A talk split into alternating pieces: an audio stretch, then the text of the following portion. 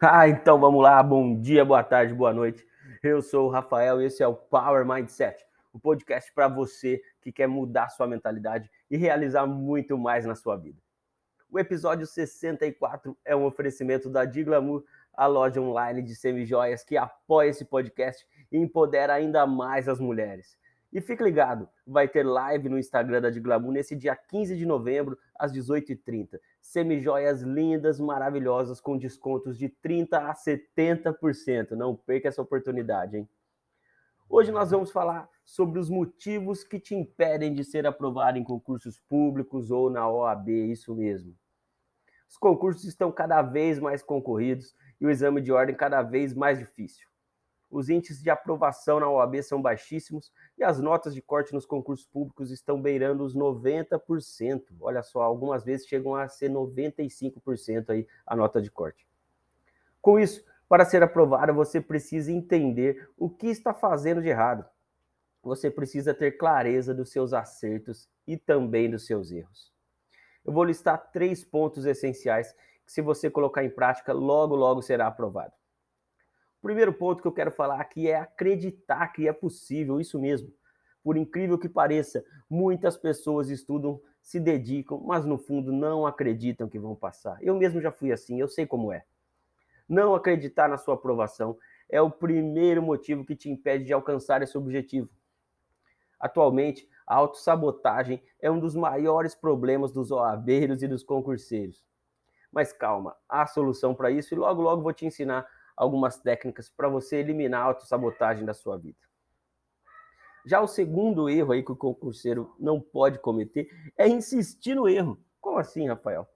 Sim, outro motivo que te impede aí de ser aprovado é insistir em uma estratégia que não está dando certo.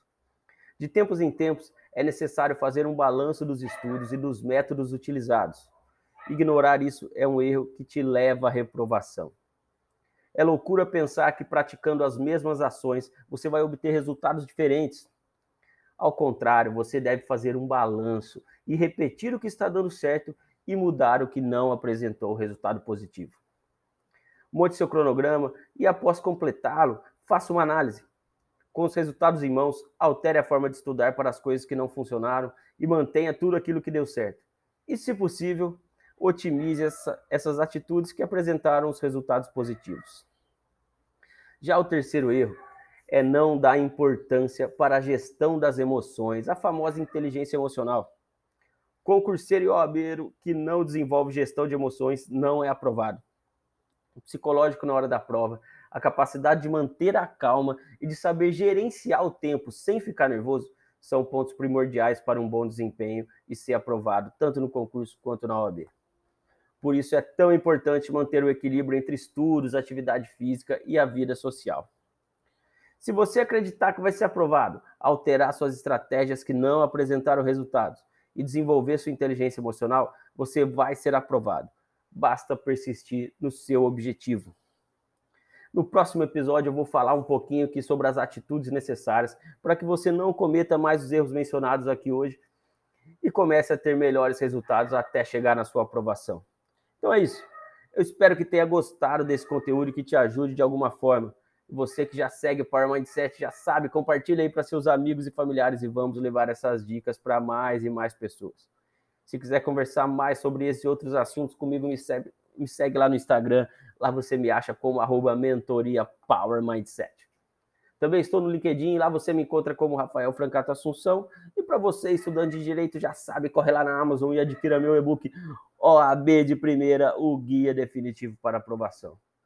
E é claro, não deixe de seguir o perfil da Diglamour, a loja online de semijóias e parceira aqui do Power Mindset. A missão da Diglamour é empoderar ainda mais as mulheres, deixando-as mais lindas e confiantes. E não perca essa live do dia 15 do 11, vai ser sensacional. Você também aí que já sabe que eu escrevi o prefácio da obra Catarsis de Patrícia Marinelli. É um livro sensacional. Você pode adquirir, vem falar comigo que eu posso te passar os detalhes aí sobre esse livro. É muito, muito legal. E por fim, se você me acompanha aí nas outras redes, já sabe que eu passei a treinar corrida de rua, é o que eu chamo de projeto Fatness, e é um projeto para empoderar os gordinhos e gordinhas para que eles comecem a fazer exercício físico e ter mais qualidade de vida. Você que se interessou por isso, vem falar comigo também aí no Instagram que eu vou te dar os detalhes. É isso, galera. Espero que tenham gostado de mais esse conteúdo. Um grande abraço e até semana que vem. Valeu!